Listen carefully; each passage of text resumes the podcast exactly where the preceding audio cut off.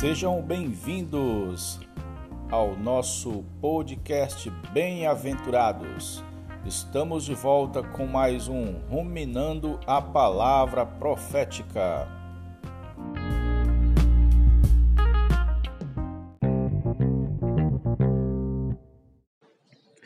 Bom dia, santos queridos. Jesus é o Senhor. Vamos finalizar hoje sobre as 70 semanas. Vamos concluir. Temos apenas que ter uma certeza.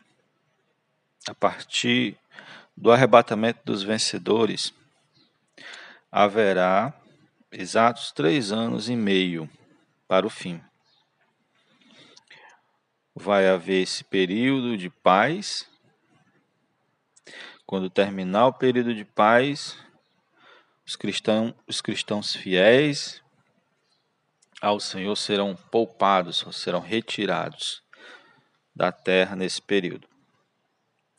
Os últimos três anos e meio corresponde ao período da grande tribulação, descrita pelo Senhor Jesus em Mateus 24, do 15 ao 22, e em Daniel em Apocalipse.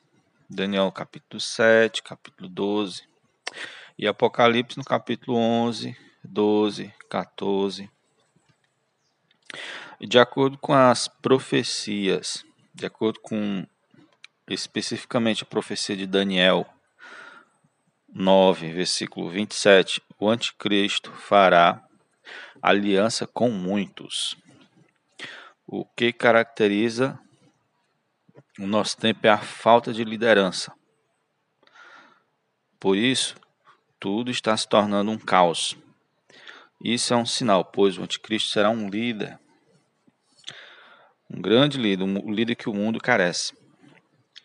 Ele será um, um político carismático, capaz de articular muito bem os interesses das nações e trazer paz em alguns lugares onde há conflito.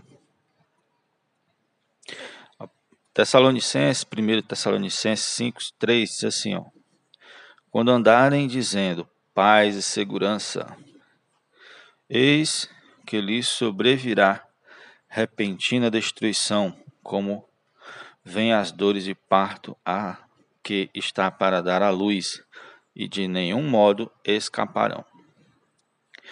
Ele fará aliança com Israel por sete anos, garantindo aos judeus tempos de paz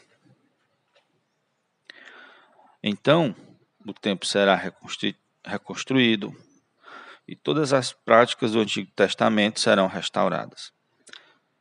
Ele certamente trará também tranquilidade para o resto do mundo, havendo bons tempos em que a humanidade vai relaxar, ficar bem tranquila. Quando houver a sensação de paz e segurança, estaremos na metade dessa última semana, ou seja, três anos e meio do fim, certo? Nesse momento, é, sobrevirá repentina destruição.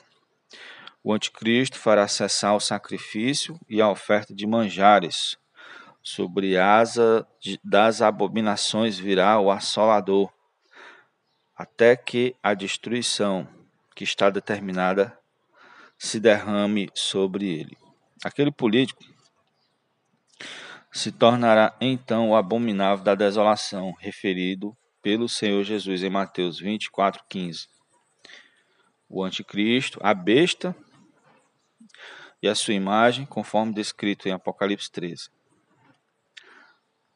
Na metade da última semana, ele romperá a aliança que havia feito com Israel e nesse tempo começará a grande tribulação. O anticristo, o homem da iniquidade, perseguirá, perseguirá os, os judeus e também os cristãos que não tiveram sido arrebatados. Certo? Ao cabo dos últimos três anos e meio, o Senhor virá publicamente nas nuvens e haverá o arrebatamento do resto dos cristãos. Senhor Jesus, uh, dos cristãos mortos e dos vivos, para se encontrarem com o Senhor nos ares, onde vai haver o julgamento do tribunal de Cristo, onde os aprovados, os vencedores, reinarão com Cristo por mil anos, e os demais sofrerão disciplina fora do reino milenar, um lugar fora dessa esfera, um lugar de trevas, onde haverá choro e ranger de dente.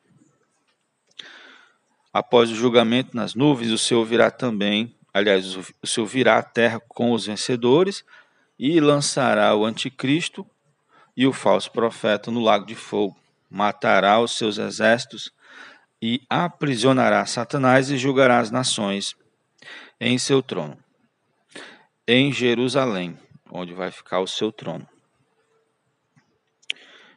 Senhor Jesus, hoje já se fala muito, é, já é moda o termo coexistir, coexistam, que é uma propaganda massiva para que as religiões consigam existir juntas. E existe um projeto de criarem ali em Jerusalém três templos muito significativo, com concordância das três religiões, dos representantes dela. Três templos: um judeu, um muçulmano e um cristão. Isso já é plano. Então, isso vai se cumprir. Esse líder vai ajudar para que isso aconteça. E com certeza cessarão muitas guerras, muitos conflitos. O argumento principal que eles falam é que todos são filhos de Abraão. Né, Abraão é a origem comum para essas três religiões. Nós dizemos né, que Abraão, nosso pai na fé, também ele é, a origem dos judeus vem dele e a origem dos muçulmanos, que é Ismael, também vem deles. Então esse vai ser o argumento, vai ser bem difundido e haverá essa essa paz. O povo judeu vai voltar livremente a fazer seus sacrifícios. E eles querem isso, eles vão aceitar isso, eles estão aceitando isso. Cada um reconhecendo o outro esse é um dos itens da, da paz que vai ocorrer.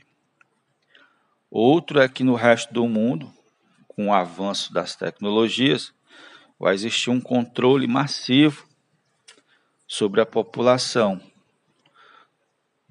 É, cada ser humano vai ser identificado, suas ações monitoradas.